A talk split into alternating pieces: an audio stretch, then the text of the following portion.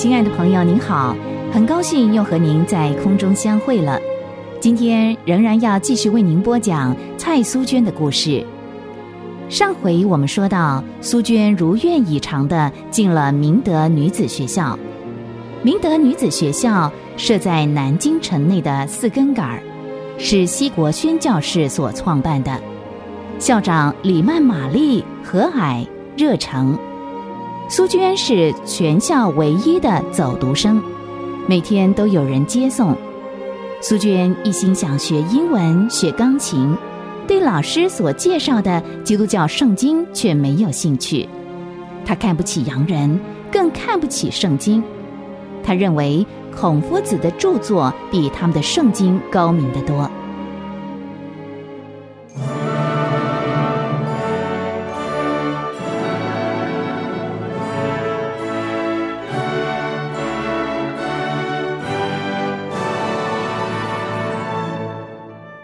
留声机轻轻地播送柔美的音乐，对一直深居简出的苏娟来说，圣诞节是一个陌生的日子。由于好奇，她答应校长李曼女士的邀请，参加圣诞节的特别崇拜。她一进礼拜堂，听到这柔美的曲子，心湖立刻就平静了。她想。羊叫的歌的确动听，别有一番风味。他一进来就看到里头已经坐了不少人，有洋人，有中国人，每个人都静默的低着头，闭着眼睛。奇怪，他们在干什么啊？在祷告吗？可是，可是怎么看不到一尊佛像？没有佛像，向谁祷告？苏娟无聊的看了看四周的布置，五颜六色的彩条在顶上飘荡着，墙边插了许多的树枝。最后，他把视线停在讲台后边墙上正中的那个十字架。难道他们拜的就是那个十字架？不会吧？基督徒敬拜的当然不是有形的十字架，而是那位曾经为世人的罪被挂在十字架上的耶稣，那位眼看不见的神。他是个灵，敬拜他的人必须用心灵和诚实敬拜他。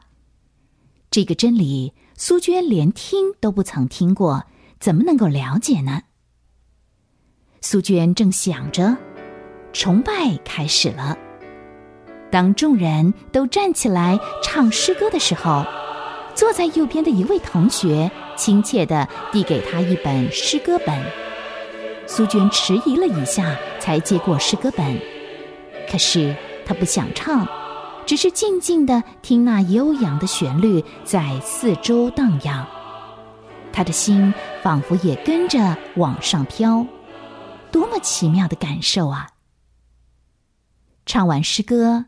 校长李曼玛丽就带众人祷告，接着是李曼牧师讲道。李曼牧师讲的是基督徒都很熟悉的故事，一个古老动听的故事，述说主耶稣为拯救世人脱离罪恶屈辱降世为人的那一幕。可是此刻的苏娟对这个故事却完全无法领会。这一切的事成就，是要应验主借先知所说的话，说必有童女怀孕生子，人要称他的名为以马内利。以马内利，什么叫做以马内利？苏娟很纳闷的转身问给他诗歌本的那位同学：“对不起，请问他刚才说的是什么？”以马内利是什么啊？那位同学没有回答，只是指着圣经。苏娟不懂他的意思，于是又转问左边的同学：“请请问他在说什么啊？他说什么？没有出嫁的女人生孩子是是什么意思啊？怎么可能啊？”像刚才那位同学一样，这位同学也是摇摇头，没回答他。苏娟这才晓得，在礼拜堂的人是不随便说话的。正在这个时候，蔡小姐，我们现在正在敬拜神。说话的人态度很温柔，语气也很客气，不是别人，是校长的姐妹。李曼来倩，苏娟明白他的意思。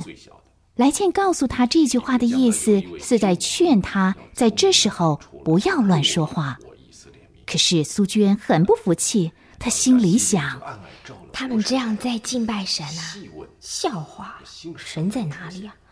我没有看见谁在拜啊，没有佛像，一张画纸像都没有，拜什么神啊？奇怪。寻找到了呢。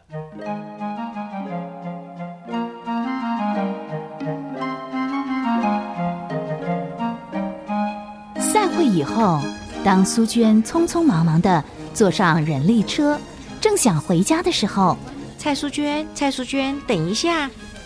回头一看，又是刚才叫她不要说话的杨婆子来倩。来倩叫她干什么呢？蔡淑娟啊，这是我们要给你的圣诞礼物。说着，来倩递给苏娟一个小纸包。在回家的路上，苏娟好奇的打开了圣经，一本中文圣经。哼，这个礼物，原来苏娟所看不起的圣经，来倩给她圣经有什么用呢？苏娟一猜就知道了，还不是要她没事的时候多读圣经。哼，我才不读这东西呢。这是苏娟有生以来第一次收到的圣诞礼物。尽管苏娟不喜欢洋人，也不喜欢圣经，可是那些传教的洋人和蔼可亲的态度，却深深的吸引着苏娟。这天黄昏。苏娟在回家的路上，遇到了一位坐在人力车上的洋婆子。他们没有见过面，可是那洋婆子却满面笑容的向她点头打招呼。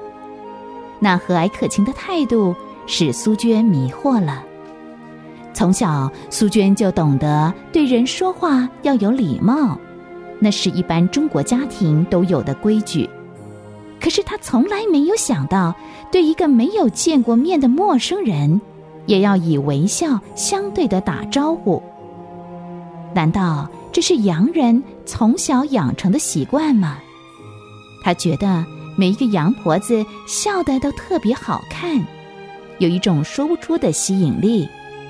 虽然刚才那辆人力车老早走远了，然而那张和蔼。美丽的笑容却深深的印在苏娟的心板上。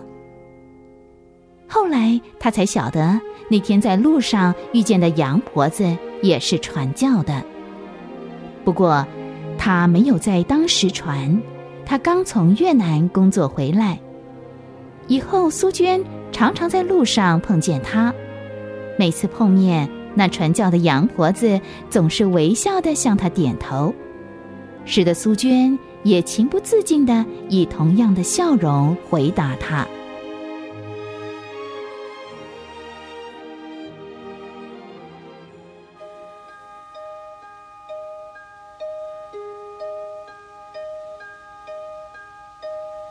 嗯，怎么样啊？咱们七女儿进了洋学堂以后，活泼多了吧？嗯，女孩子多读一点书也不坏。可是啊。我觉得她每天那样来来去去的太辛苦了，老爷，那天您不是说苏州有一所女学堂办的还挺不错的吗？我正要和你谈这件事呢。哦，我找人打听了，那所女学堂的确办的不错。是吗？吃的住的都是上等的。我们的苏娟啊，要是能够进那学堂住在那儿的话，咱们也就不用担心了。那。我们就送她去吧。哦，那所女学堂也是基督教办的吗？嗯，哦。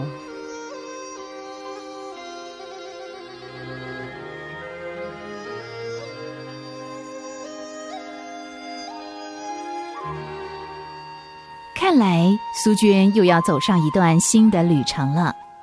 苏娟到底会读哪一所学校呢？她的父母是不是一定会把她送到苏州的那所洋人的女学校呢？欢迎您下回继续收听《暗示之后》蔡苏娟的故事。